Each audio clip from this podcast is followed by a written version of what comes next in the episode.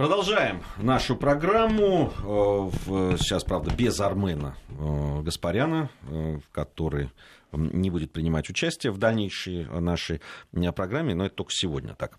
А вот зато у нас в студии появился Леонид Поляков, член экспертного совета Фонда Института социально-экономических и политических исследований. Леонид, приветствую вас вновь в нашей студии. Добрый день. А, и вновь будем с вашей помощью подводить итоги недели. Ну, такая у нас разбита она на две части. В субботу и воскресенье мы подводим итоги. Но я думаю, даже э, те темы, которые мы затрагивали вчера, мы, имеет смысл сегодня с вами э, обсудить и узнать вашу точку зрения. С Алексеем Мухиным, да? С Алексеем Мухиным мы говорили, да. В, в, Алексей, например, у него его четкая абсолютно э, такая позиция по поводу вот терроризма и того, что происходит, мы с вами тоже сегодня поговорим об этом, mm-hmm. да, европейском да, терроризме. Он считает, что это прямо такая налаженная система, бизнес-модель просто вот этого терроризма, который сейчас существует, что многое завязано на деньгах э, в этой истории.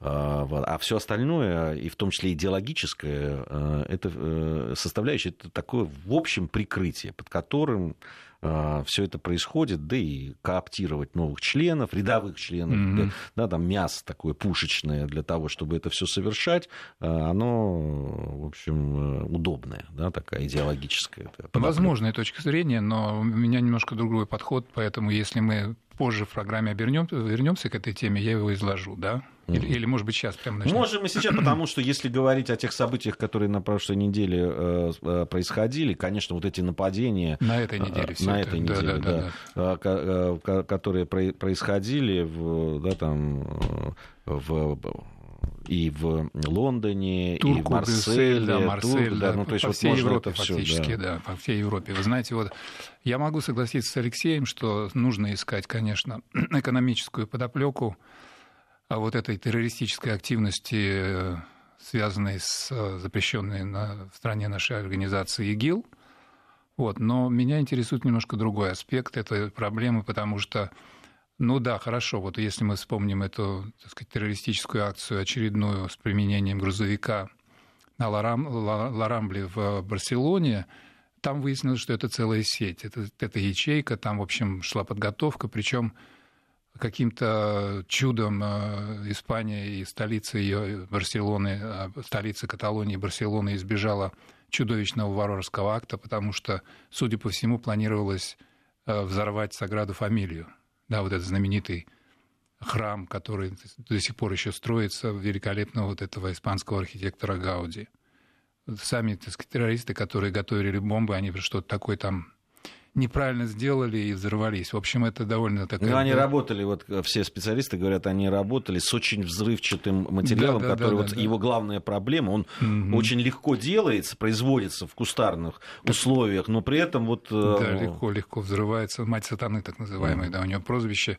Это, кстати, довольно типичная история для таких вот самодельных террористов, еще по, так сказать, по истории наших собственных отечественных террористов из XIX века, народовольцев, да, и других групп известно, что довольно часто происходили эти взрывы, и таким образом террористические акты срывались. Вот. Но все равно, конечно, сам по себе этот террор на Ларамбле – это чудовищное совершенно событие, и ну, казалось, что вот это всплеск какой-то, что какой-то должно быть, я не знаю, там какой-то пауза или так далее. Но здесь никакой паузы нет, и наоборот подсоединяются, так сказать, к этой волне террора некие одиночки, люди, которые, в общем, по, по сути дела, попадают в эту общую волну. И меня интересует вот этот вопрос, собственно говоря, почему это происходит? Почему, причем вот если смотреть, скажем, на эту организацию, которая планировала взрыв в Саграде фамилии, которая в конечном счете прибегла к этому теракту в Барселоне на центральной ее улице Променаде, а, в общем, это люди, э, я бы сказал, такого второго, как минимум, а может быть даже и третьего поколения выходцев из афроазиатского региона. То есть про них их соседи, их друзья, их знакомые говорят, что это люди были абсолютно интегрированы в местную среду. Они учились в местных школах, то есть они как бы разделяли местные ценности. Но на самом деле выясняется, что именно вот в, этом, в этих поколениях, не в первых поколениях мигрантов из афроазиатского региона, а во втором и в третьем накапливается чудовищная ненависть к своему окружению, чудовищная ненависть к Европе. По сути дела, культивируется, возрождается некая ситуация, связанная с очень давно прошедшими временами, с идеей халифата, с идеей от, в Испании конкретно Аль-Андалус, да, то есть отвоеванием когда-то земли, принадлежавшей... Но они напрямую сейчас обратились Совершенно этим, верно. Да, Совершенно с верно. письмом, а, где говорят, что это должно все вернуться да, обратно. Да, да, да, именно так. Поэтому получается таким образом, что, в общем, нужно задумываться о природе вот этого терроризма, о его анатомии, понимать, что это не просто какие-то такие маньяки-чикатилы, которым хочется побольше людей поубивать, хотя не без этого там тоже очевидно, что так сказать, такая патология есть. Но мне кажется, что вот помимо этого самого бизнес-аспекта, там очень мощную, очень сильную роль играет все-таки идеологическая вакцинация, что называется. То есть вот этот вирус идеологии, это вот заражение тем, что, так сказать, трактуется в исламе как джихад, это очень серьезный компонент, и вот нужно понимать, что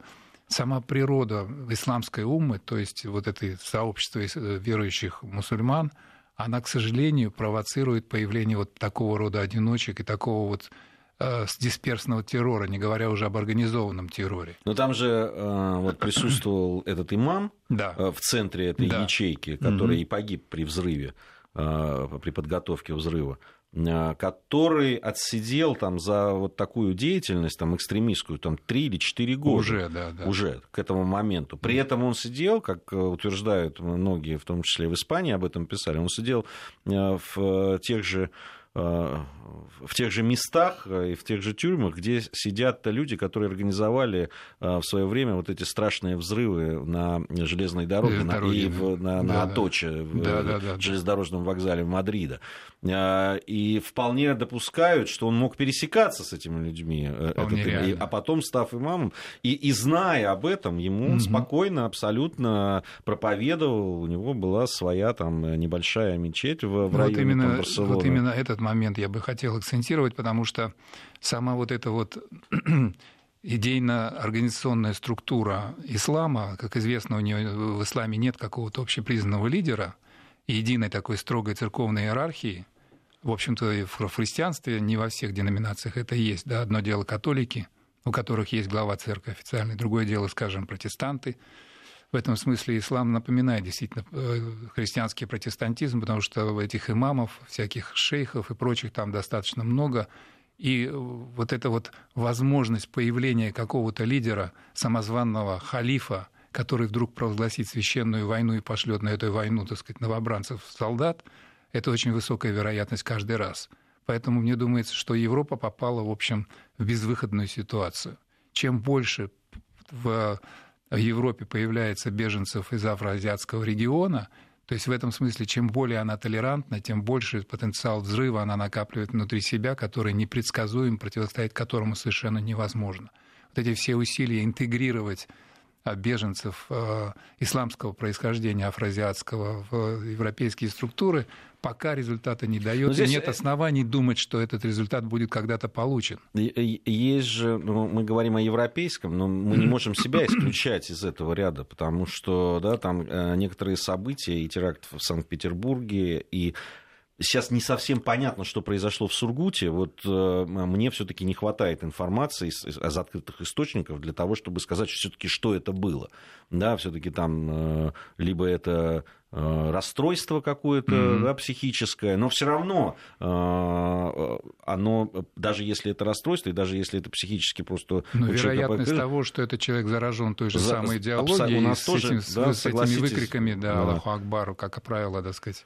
Все, э, равно мы не можем говорить. И, и это тоже похоже на то, что происходит. И то, что наши спецслужбы да, раз за разом раскрывают, мы это видим, тоже проходит. Ну, раз в месяц-то мы слышим э, о том, что раскрыта одна ячейка, вторая, то в Подмосковье, то еще в других каких-то Но регионах. нас, вы на- знаете, на Гей, нас, нас, нас пока что выручает, вот пока что выручает все-таки наше наследие историческое, советское в том числе, вот что бы ни говорилось про эту дружбу народов, но все-таки действительно какое-то такое вот сообщество, не, рискну сказать, что новая историческая общность, советский народ, но все-таки какое-то сообщество, в котором выдерживались нормы человеческого общежития и нормального отношения друг к другу, это все-таки существовало.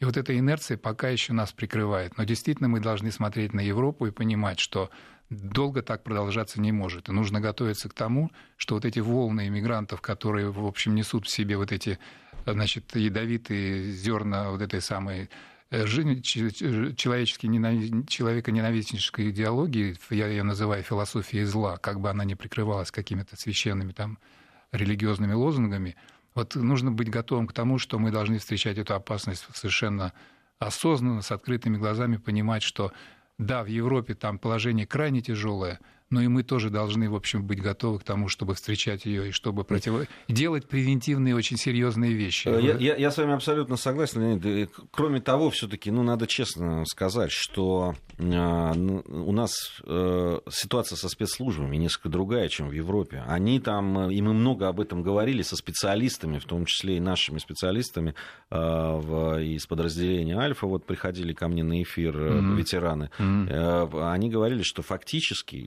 из, тех, да, то, что они видят. Фактически а, те службы, которые в Европе призваны бороться с терроризмом, они обезглавлены, они э, лишены инициативы, они у них повязаны... слишком много ограничений, у них очень слишком много ограничений. жестким кодексом соблюдения прав человека. И который... это существует. Да. И то, что очень много делегировано э, спецслужбам Соединенных Штатов Америки, да, там они тоже лишены вот этого такой инициативы и, и такой прерогативы, да, там национальной. Да. Вот, поэтому у нас-то этого нет. Мы, слава, слава тебе, Господи, вроде действительно э, страна независимая в этом плане, и э, у нас очень хорошие спецслужбы. И в этом смысле то, что вот сейчас делается в Сирии, последние сообщения оттуда, вот удачная операция, когда один из анклавов был очищен от боевиков ИГИЛа, и там достаточно серьезное поражение они понесли, там погибло много, много боевиков, техники. В общем, это в очередной раз не мешает напоминать нашим слушателям, потому что, как правило, в любых таких вот войнах, чем дольше они длятся на чужой территории далеко от родины, тем больше возникает внутри страны вопросов, собственно, а зачем это? И есть политические силы, которые, особенно в преддверии избирательной кампании, вот ближайшие, а тем более в перспективе президентских выборов, я думаю, эта карта сирийская, она будет разыгрываться и не одним из кандидатов. Так вот, нужно не забывать, что действительно вот эта превентивная война не за то, чтобы сохранить Асада, Хотя и это тоже важный фактор, да, поскольку есть основания полагать, что если, так сказать, Асад уйдет, то это Сирия превратится в Ливию, как минимум, и, может быть, даже еще похуже. Но главная задача все-таки в том, чтобы разгромить вот это вот ядро так называемого исламского государства и не дать возможности концентрироваться там всем вот этим вот боевикам со всего мира, а потом с опытом реальной войны возвращаться в том числе и на нашу территорию. Вот это крайне важная вещь.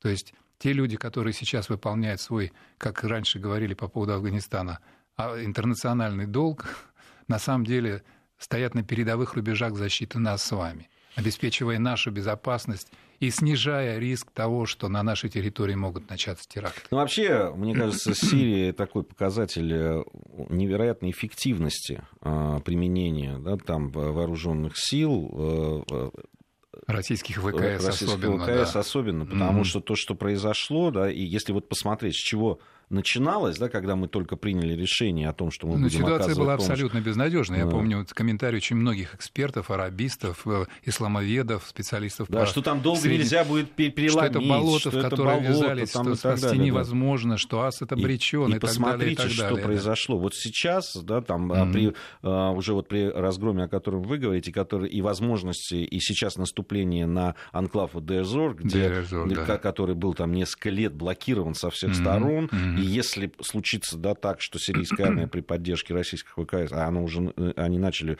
э, наступление для того, чтобы деблокировать это, да. Э, то тогда действительно с тактической точки зрения, стратегической, там, там очень многое будет решено в да и вообще, если даже посмотреть, что сейчас произошло, это невероятно эффективные по своему э, и военному... Да, да сравнительно там, короткий промежуток и, времени, между совершенно, прочим. Совершенно да. верно. В таком сложном, э, сложном конфликте, где все воевали против всех, где очень много сторон, где все очень запутано, да. где много интересов, там и, и Соединенных Штатов, и европейских, и турецких, Не и внутрисирийских. Том, что да. вокруг Иран, Турция, Израиль, да, Саудовская Аравия. Там очень, очень много. То есть там мало было да, таких эффективных военных действий, но еще и они должны были все поддерживаться, а иногда идти впереди э, дипломатических усилий. И поэтому это очевидная победа. Ну, для меня очевидная совершенно. Я э, даже тут мне трудно с людьми, которые обратно Я, я говорят, думаю, что через спорить. много лет это будет оценено по достоинству даже нашими так называемыми партнерами, которые постоянно скептически к этому относятся, а довольно часто пытается обвинить Россию в том, что она, так сказать, нарушает гуманитарные нормы, там, применяет газ якобы или, или способствует тому, чтобы применялся газ, или бомбит там госпитали, школы. Помните несколько таких провокационных бросов? Да, причем э, именно они делались тогда, когда были очевидные успехи, да, и вот точно да, тогда не да. надо было этого делать. Совершенно верно. Поэтому Ни, я думаю, никакого что резона. объективная оценка еще впереди, и действительно, если регион удастся замерить более или менее, и вот это вот всемирное зло, так называемое исламское государство, будет уничтожено там, на территории Сирии, на территории, я надеюсь, Ирака, в том числе, с помощью усилий американской коалиции, то действительно может, можно будет как-то все-таки немножко полегче вдохнуть, потому что пока, пока ситуация вот с этим террором это очень серьезная угроза. И вот буквально, то есть европейцы живут как на вулкане фактически. Каждый день где-нибудь что-нибудь случается. И это вот результат того, что в свое время вот эта активность террористов на территории Сирии и Ирака не была адекватно оценена и встречена. Только вмешательство России, в общем, похоже, немножко разворачивает ситуацию в позитивный план. От международных, которые нас касаются, безусловно, от международных новостей прошедшей недели к внутренним, очень большой резонанс имели пожары да, такой пожар в Ростове-на-Дону, да. чуть ли не в центре города, да, ну, страшные центре, пожары да. в Волгоградской области, mm-hmm. причем сначала его вроде как потушили, побороли, вдруг тут же там через день возник еще один пожар, и, конечно, страшные последствия, и жертвы, и люди теряют жилье и так далее. И на этом фоне, конечно, невероятно страшные вот эти утверждения по поводу того, что э, поджоги, что за этим может быть какие-то э, корыстные мотивы, вот в Ростове в частности об этом говорили, и, есть уже э, указание президента, прямое указание президента разобраться, расследовать, да. расследовать mm-hmm. и разобраться с этим детально, с тем, что произошло и в Ростове-на-Дону, и в Волгоградской области. Ну, в общем, да, понимаете, вот это такая пиромания, это, в общем, не просто хулиганство. В большинстве случаев это действительно конкретный заказ. В общем, мы по Москве знаем, сколько в Москве сгорело зданий, причем в разное время, в разные зимой, вот обычно пожары, там, помните, вот эти дома, которые потом обледенелые такие ледяные дворцы стоят после того, как пожарные гасили. Это все действительно борьба за то, за что? За пространство, за территорию, за возможность строить, вот, поэтому действительно, к сожалению, нужно признать, что да, вот эта вот э, ситуация у нас пока еще существует, и пока вот э, других средств как бы решать какие-то реальные... Там ведь действительно, вот если говорить про Ростов, э, жители, вот, погорельцы, они же рассказывают, что к ним подходили, да, что, так сказать, там пытались каким-то образом какие-то люди организовать то ли выкуп, то ли переезд и так далее, и так далее.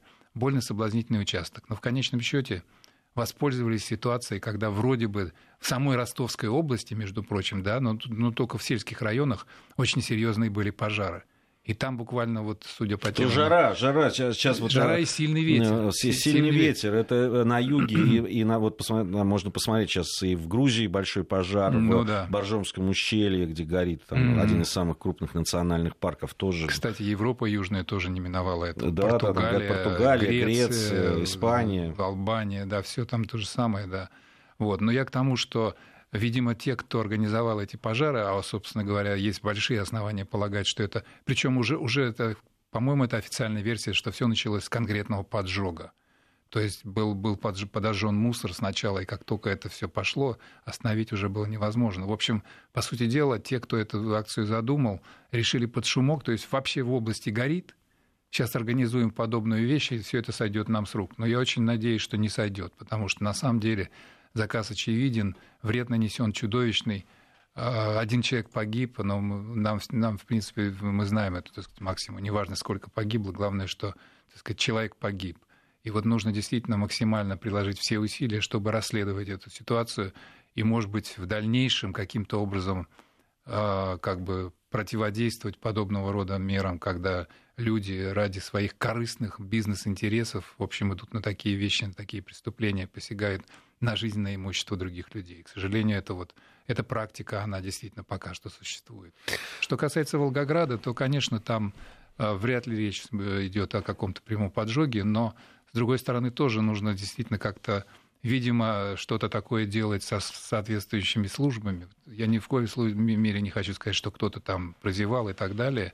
Но, Нет, там как раз из тех сообщений, которые я э, слышал, читал, там видел, наоборот, говорят о, о хорошей очень э, вот. работе МЧС местного и всех служб, которые Но там тем не менее, занимаются. вот какие-то вещи как превентивные нужно как-то. Понимаете, там же есть вот этот поджог травы. Вы помните это э, все, что происходило в свое время в Хакасии? Совершенно верно. Там, это, ну вот бросил сколько людям, окурок, бросил сколько, спичку, сколько да. людям не говорят о том, что Траву не- жечь, нельзя да, эту да, траву да, да, да, сжечь, да, да, э, прошлогоднюю, да, прошлогоднюю и так далее. Ну, сейчас уже не прошлогодняя, а вот такая, да, она. Ну, э, дело в том, что сейчас жара, э, понятно, что все уже к концу августа в, э, на юге России, там ну, все стоит сухое уже. Ну, в общем, это не только и не столько даже, я бы сказал, экономическая проблема пожара ежегодные летние, которые выкашивают у нас огромное количество, тысячи гектаров живого леса, между прочим, легкие планеты, не случайно это говорит, э, так называется, и вообще, так сказать, лес это действительно реальное наше богатство.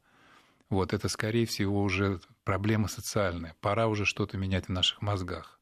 Каждый год об этом говорится, каждый год предупреждают, там службы соответствующие ставят соответствующие знаки, чуть ли не запрещая выезд в леса и пикники. Вот, но это никак не помогает. Поэтому эту проблему, конечно, нужно выносить на самый высокий уровень и, по крайней мере, к следующему году готовить какой-то комплекс мер. Я очень надеюсь, что это... сказать, Да еще, и, конечно, хор- хорошо было бы, если бы вот в Ростове все-таки есть конкретные люди, которые, и конкретные да, там, заказчики того, что там произошло. Хорошо было бы все-таки, Если чтобы бы их это- нашли, и они сели да, в, на скамью подсудимых и получили ровно то, что должны получить за такие действия. Это было бы, конечно, совершенно идеальная ситуация. Я думаю, это был бы урок очень многим тем, кто соблазняется подобными вариантами. Да, И, и- и решать эти проблемы. И, и- и- и- понятно, что сейчас, не дай бог, сейчас, конечно, вот после того, все, что произошло, вдруг те участки земли, на которых стояли эти дома, которые сгорели, и вдруг окажутся в распоряжении каких-то а, людей, которые там планировали что-то строить. Это Вроде было бы, вроде бы местные власти утверждают, что там какой-то будет рекреационный парк. Вот Просто, да. Я хочу посмотреть. Ну да, ну да, так сказать, зарекаться не будем, посмотрим, что будет через пару лет. А, Напомню, что мы сегодня подводим итоги недели в программе «Недельный отчет» с Леонидом Поляковым, членом экспертного совета Фонда Института социально-экономических и политических исследований. Продолжим это делать мы и в следующем получасе. Сейчас а, время новостей. А, Совсем скоро мы с Леонидом вернемся в студию и продолжим нашу программу. Недельный отчет. Подводим итоги. Анализируем главные события. Продолжаем нашу программу. В московское время 16 часов и 33 минуты. В студии Вести ФМ Леонид Поляков, член экспертного совета Фонда Института социально-экономических и политических исследований, и э, Гия Саралидзе. А, поводу да, там еще событий, которые произошли, которые хотелось бы э, прокомментировать э, особо. Наверное, э, стоит сказать о бое века, который произошел. Очень многие люди, далекие, кстати, от спорта, э, несмотря на раннее время трансляции этого боя в прямом эфире, все равно его посмотрели. Кто-то посмотрел уже потом в записи, но высказались почти все. Бой века, так назвали бой по боксерским правилам, надо подчеркнуть, он проходил. Боксер Флойд Мейвезер, до этого непобедимый, 49 боев, 49 побед, из них там 26, по-моему, или 24 нокаутом. Ушел э, э, пару, несколько лет назад, э, будучи непобежденным, и вот решил вернуться, ну, видимо, чтобы заработать. Я, я так понимаю, других... Ну, гонорар-то неплохой, победитель получил 100 миллионов. Да, он, кстати, там не победитель. Там было фиксированное. А Флойд Мейвезер, даже если бы проиграл, все равно 100 А, миллионов. вот Ну, там плюс, так, да. плюс еще какие-то бонусы там, а, помимо этого. Ну, проигравший, по-моему, 30 миллионов получил. А, В итоге, по-моему, если я не ошибаюсь, вот э, боец ММА Конор Макгрегор, который ему противостоял, э, он получил, по-моему, 70 миллионов, если я не Даже ошибаюсь. Да. Ну, э, возможно, это уже вот с этими бонусами и так далее. Потому что там помимо э, вот этих э, фиксированных так называемых 100 и 30, по-моему, изначальных. Там еще было э, за какие-то проценты от трансляции, от количества людей, потому что э, во многих странах, э, в частности в Соединенных Штатах да. Америки, могли увидеть люди этот бой в прямом эфире только подписавшись. Mm-hmm. Да, подписка. Подписка стоила вот только на этот бой 99 долларов. Ага. То есть неважно, не он мог длиться одну минуту, полторы, две, равно, вот, да. или, или вот 10 раундов, как это в итоге получилось, э, все равно, значит, ты должен был вот эти 100 долларов не, выложить. Ну, вы знаете, это действительно, я не знаю, как это назвать, это, так сказать, какое-то сумасшествие, но действительно 21 век, это век какого-то я не знаю, помешательства на шоу и готовности платить совершенно бешеные деньги за в общем, непонятно что. Ну, понятно, что, конечно, это кого-то увлекает, но суммы, которые выплачивают, если, скажем, вспомнить недавние футбольные трансферы того же бразильца Неймара, да, да, да Неймара из, э, из Барселоны. Ну и там вообще вся эта история. 220 миллионов, да, или, или еще недавний трансфер какого-то футболиста за 105, 105 миллионов. То есть цифры зашкаливают просто. Получается, Нет, они, что... они просто приближаются одно, э, к...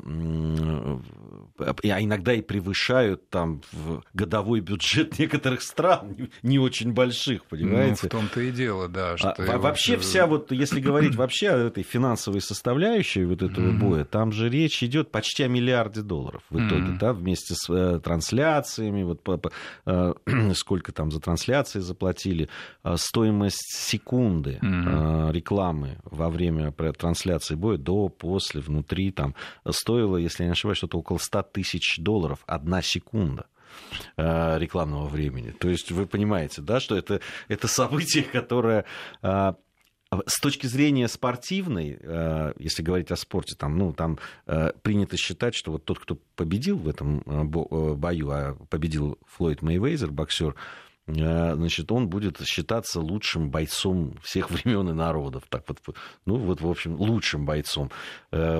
Кто это признал, почему это. Один человек, который по своим правилам, но это все равно, что регбисты играли бы, регби, лучшая команда по регби вышла бы и играла в футбол против чемпионов мира по футболу, понимаете? То есть, э, ведь э, Макгрегор, э, понятно, что он привык там и ногами, и локтями, и чем только не бить в этом ММА, да, по, по правилам. да. Ну, практически, да. Вот, просто их так сейчас не принято называть, а там есть версия ММА, есть еще какие-то и так далее. Но фактически, да, там, бьешь, за редким исключением можно применять все. А, то есть понятно, что встретившись на улице, mm-hmm. Макгрегор, я думаю, минуты три ему, если не меньше, потребовалось для того, чтобы уложить Мэйвейзера. А вот это интересный симптом. Я, в общем, могу показаться, так сказать, старым брюзгой. Но вот что, что это за страсть такая у людей?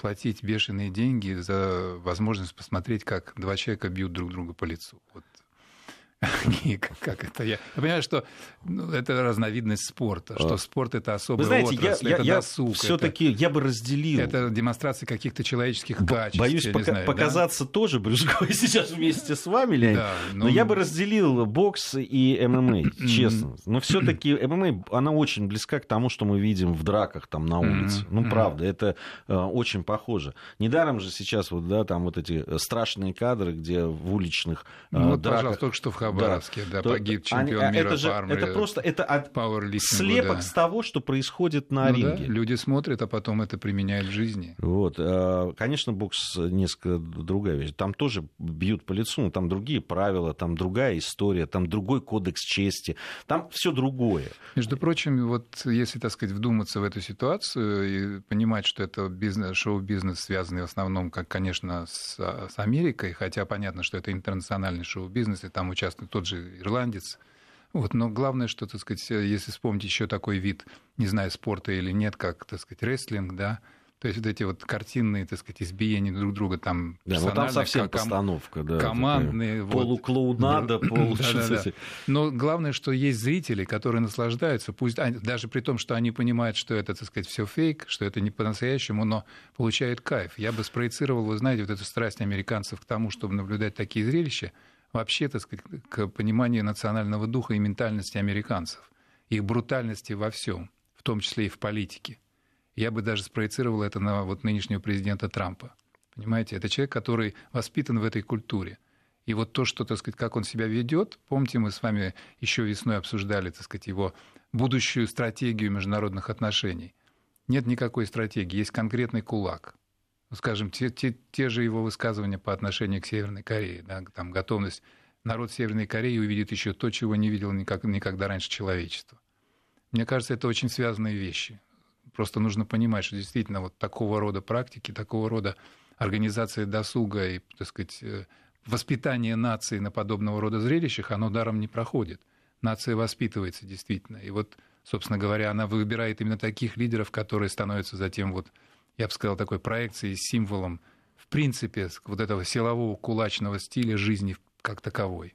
Поэтому э, мы начали со спорта, но я думаю, что это недалеко, так сказать, и от возможности интерпретировать этого как а, какой-то, я не знаю, как, какой-то базы, на которой вырастает определенного типа политические отношения, которые проецируются и внутри страны, кстати говоря, потому что вот то, что происходит в Штатах сегодня, новый раскол, новая фактически гражданская война, которая началась с войной против памятников, в общем, это проекция того же самого. Это ненависть, которая выливается в драки, которая выливается в насилие, и очень непонятно, каким образом это может быть остановлено, потому что это подпитывается каждый день такого рода зрелищами. Ну, вообще, честно... Люди смотрят и думают, а почему не бить? Честно говоря, Особенно, если за то, это когда платят. ты видишь, как поборники, причем ярые поборники, прям просто радикальные поборники либеральных ценностей, там, свободы слова, свободы проявления там, э, каких-то своих э, мыслей и так далее, так как, они же и первые атакуют, как, как, как они, правило. да, как они разбираются с, с помощью палок, там, камней. Моментально. Если человек и, не нравится инакомыслящий, тут же начинает просто... его там... Вот эта вот вся ситуация с этим парнишкой, который просто пришел в, с флагом конфедератов, да, там, да, и да, одетый да. в эту форму, mm-hmm. и стоял перед памятником генералу Ли, отдав честь. Что там вокруг творилось, на это смотреть просто. И, и вот это, это те люди, которые говорят о свободе проявления. Он же ничего не делал, он просто пришел э, да, э, выразить свое выразить мнение. свое отношение, да. да для да, него это ценность. Он сразу нацист, фашист, негодяй, мерзавец. Ну, там, да. Его можно плевать в него в прямом смысле этого слова, да, там, э, и чуть ли не, не нападать, там, прыгать вокруг, кривляться ужасно, просто они даже с, так, с точки зрения человеческого поведения это все омерзить, когда они набрасываются какие-то толстые, уж простите, вот такие упитанные, излишние девушки, э, набрасываются на памятники, пинают его своими ножонками этими, которые и так плохо стоят на земле и падают от этого, понимаете? Ну вот смотреть на это просто омерзительно, правда. У меня другого нет. Э, и, и вообще, мы, мы уже говорили об этом, когда в программе «Параллели» в свое время, что mm-hmm. там, где борьба с памятниками, там, где начинают рушить памятники, всегда очень плохо все заканчивается. Вот, э, кровью обычно заканчивается. Дай Те... бог американскому народу пережить эту, так сказать, страницу своей истории без серьезных последствий. Я надеюсь, второго издания гражданской войны XIX века там не будет. Вот, но симптом очень ясный и понятный. И действительно, я думаю, что вот если смотреть на проблему в комплексе и на, смотреть на подобного рода зрелища, как зрелища, которые, в принципе, воспитывают определенные отношения к реальности и к другим людям, то не все так безобидно. Хотя, конечно, я понимаю, что есть люди, ну, что называется, профессиональные болельщики, которые испытывают удовольствие, которые разбираются во всей этой технике боев без правил. Не, безусловно, не, но я и вообще... кому, кому-то это в кайф, я, поэтому я, ради бога. Но я, я большой последствия... поклонник бокса, правда. Я даже и ММА смотрю иногда, когда там mm-hmm. какие-то знаковые бои, хотя мне немножко коробит вот э, поведение, да, там спортсменов. Я люблю вообще, как выходец из южных регионов, да, как на Кавказе, mm-hmm. я люблю люблю борьбу, mm-hmm. причем разную, да, там и дзюдо, который вот будет э, чемпионат мира начинать, чемпионат мира по, закончился по греко-римской вольной. Дух греческого борьбе. Олимпа в вас живет. Не, нет, я, я, Колхида я, это я, то же самое место. Я да. люблю смотреть. Ага. Кстати, если про итоги говорить, вот э, там же закончился чемпионат мира по греко-римской вольной mm-hmm. женской mm-hmm. борьбе. Да. Ни одной золотой медали сборная России Э, не заняла. Но об этом, я думаю, мы поговорим в своих спортивных программах. Скорее всего, да. У нас что... сейчас э, информация о погоде. Недельный отчет. Подводим итоги. Анализируем главные события. Продолжаем. подводить итоги недели вместе с Леонидом Поляковым, членом экспертного совета Фонда Института социально-экономических и политических исследований. Еще одна громкая история в, да, внутри российская. Это, конечно, все события вокруг режиссера Кирилла Серебренникова. Я напомню, что его задержали, потом был вот э, Из суде... Питера привезли в Москву, да, потом суд, и суд, уже да, я... домашний арест. Да, и, да, поместили под домашний до арест. До 19 кажется, октября, да, что до, до середины октября, да, mm-hmm. по-моему, да, до 19 октября. А, по этому поводу много сказано, написано, в том числе и в нашей студии сказано, и вчера мы об этом с Алексеем Мухиным говорили.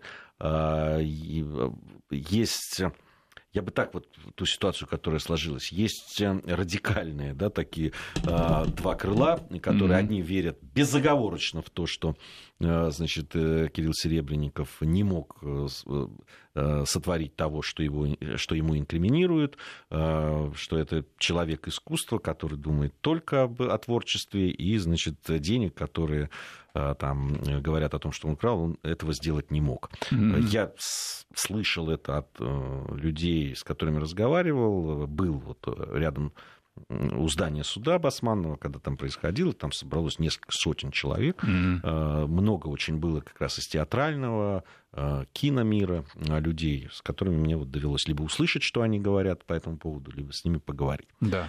Есть другое крыло, которое говорят, вор должен сидеть в тюрьме, свято сразу и на 100% верят, что все, что говорит следствие, так оно и есть, хотя mm-hmm. пока это еще не доказано. И, это, ну, да. и говорят, что все правильно, туда ему и дорога. Причем, что одни, одни говорят о гениальности режиссера, другие говорят о его, значит, профнепригодности, как будто это имеет значение, к, собственно, к тому, что происходит. Да? Потому что его же сажают не за театральные постановки, да, там, и привлекли к суду, а совершенно... Некоторые связывают это с его театральным театральными постановками, с его так сказать, вот, э, вот. набором ценностей, да. с его так сказать, такой латентной да. оппозиционностью. Да, и так да, далее, да, да. Я далее. и говорю, это, вот, ну, в основном э, те люди, которые говорят о том, что он не мог украсть, это просто наказание за его и якобы и, и А я, знаете, я займу третью сторону, если так. вообще, так сказать, у дела есть третья сторона, я надеюсь, что есть.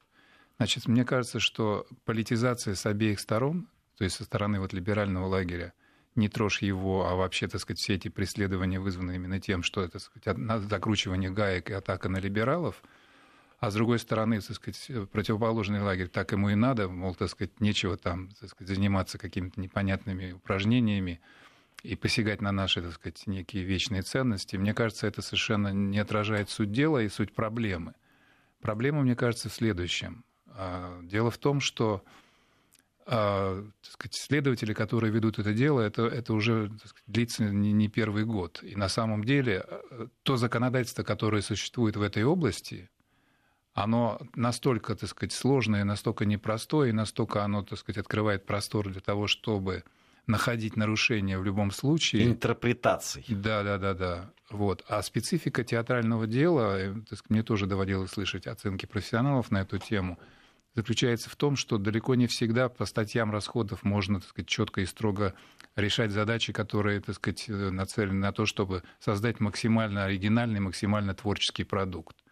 И действительно трудно предположить, что, так сказать, э, деньги, которые инкриминируются в качестве похищенных, были просто украдены, потому что, на самом деле, судя по всему, продукт, э, платформа работала, так сказать, то, что там делалось, это делалось не, не бесплатно, очевидно, что это люди, людям платили, Поэтому я думаю, что вот это вот нужно просто деполитизировать ситуацию в корне, и справа, и слева, что называется, с обеих сторон.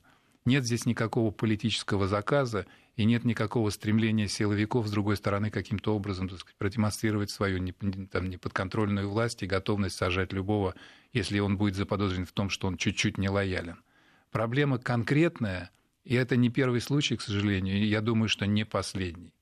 Нужно действительно понимать, что сам по себе творческий процесс и его материальное обеспечение – это вещи довольно часто несовместимые. Поэтому нужно четко, видимо, вот эту специфику работы в театральной и вообще в художественной области строить таким образом, чтобы давать возможность, скажем, я не знаю, там, конечно, можно требовать отчета за каждую бумажку, за каждую транзакцию и так далее, и так далее. Но я думаю, что если повысить степень доверия к, к российскому художественному классу, не хочу говорить креативному классу, а просто художественному классу. Просто... На скользкую дорогу вы становитесь.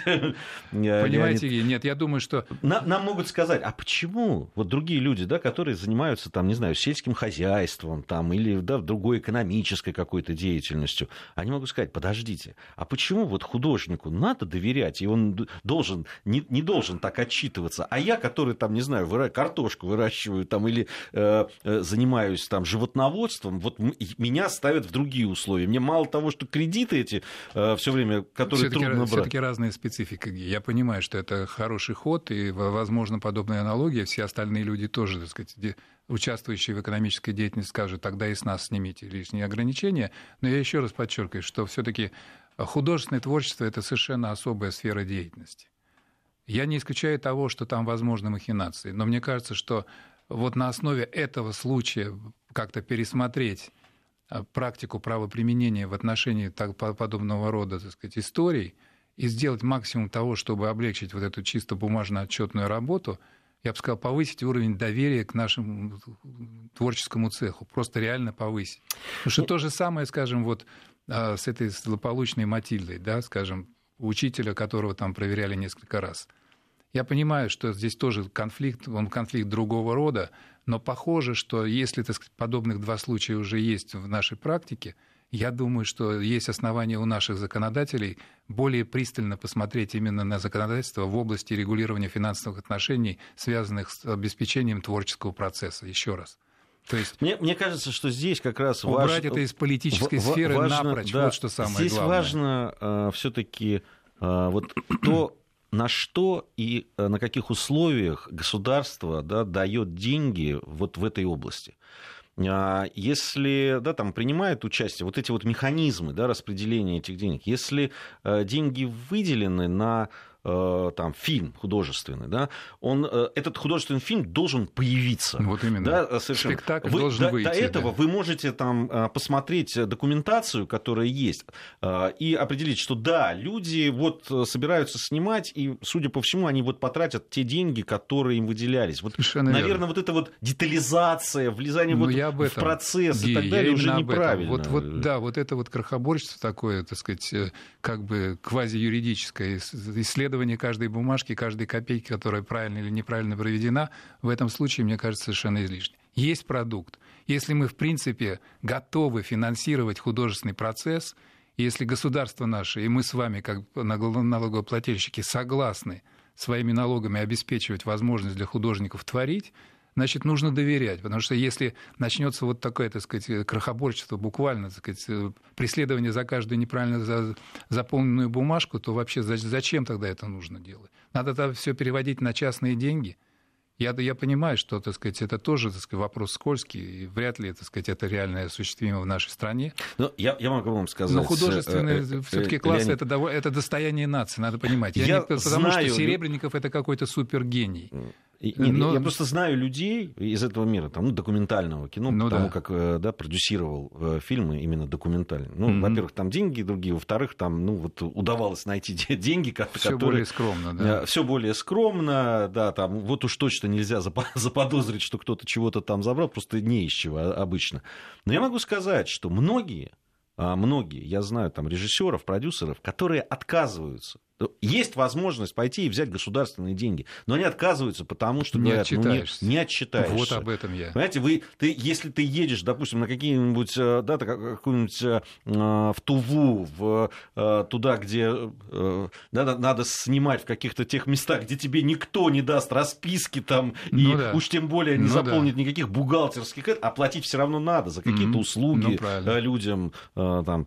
А потом какой-нибудь дотошный следователь а потом, да, на вполне ты... законном основании основании придет и будет требовать да, ты... твоего домашнего отчет, ареста. Отчет, да, отчет и арест. Да, в этом, в этом Мне есть. кажется, что... Но вот... это, это, это действительно э, вообще другой взгляд на то, что происходит, конечно. Моя мысль самая, самая простая, и, так сказать, мне кажется, что по этому пути стоит пойти нашему так сказать, обществу во взгляде на эту а, печальную историю, потому что печаль, печальная она по факту. В общем, действительно, режиссер, который неординарен, как минимум, уже сейчас лишен возможности полноценно так сказать, заниматься своим творчеством. Зачем это нужно? Мне кажется, что еще все-таки последовала какая-то опять э, такая радикализация, такой раскол еще. Вот, да, там. Я вот, э, вот послушал, что говорят люди около Басманного суда, и понятно, не могу я согласиться со всем, что они там э, говорят, и понимаю, что есть. Мы такое... загоняем ситуацию в тупик, потому что, так сказать, следователь не может отказаться от этого дела. Это будет демонстрацией слабости и уступки под давлением, неважно кого. А с другой стороны, нагнетание страстей, оно совершенно превращает, в общем-то, простую банальную историю, из которой в общем, в качестве жертвы выйдет прежде всего сам Серебренников. Мне кажется, что особенно люди, которые, так сказать, пытаются нагнетать вот эту политическую истерию, да нет, ну, этого, что моментально. они как раз ему Кстати, больше вредят, очень... они ему больше вредят. Кстати, значит. это хорошо было видно, что люди, которые даже вот у, у Басманного суда, что люди, которые просто хотят воспользоваться тем, что произошло, и люди, которые реально просто, ну, как по-товарищески, да, ну, там, ну, просто переживают. Переживают, реально, да, да, да, там, корпоративные какие-то да, есть вещи, да. да, такая корпоративная солидарность, цеховая солидарность, как, как хотите это назовите, да, и, и, и люди выходят и пытаются его защитить. Э, и это вызывает э, э, да, протест с другой стороны. Говорит, слушайте, хватит. А, разумеется, разумеется. Если украл, будет сидеть. Если нет, значит отпусть. Спасибо большое, Спасибо Леонид, вам, что Илья. пришли к нам. Леонид Поляков, член экспертного совета фонда Института социально-экономических и политических исследований был у нас сегодня в гостях. Совсем скоро анонсы.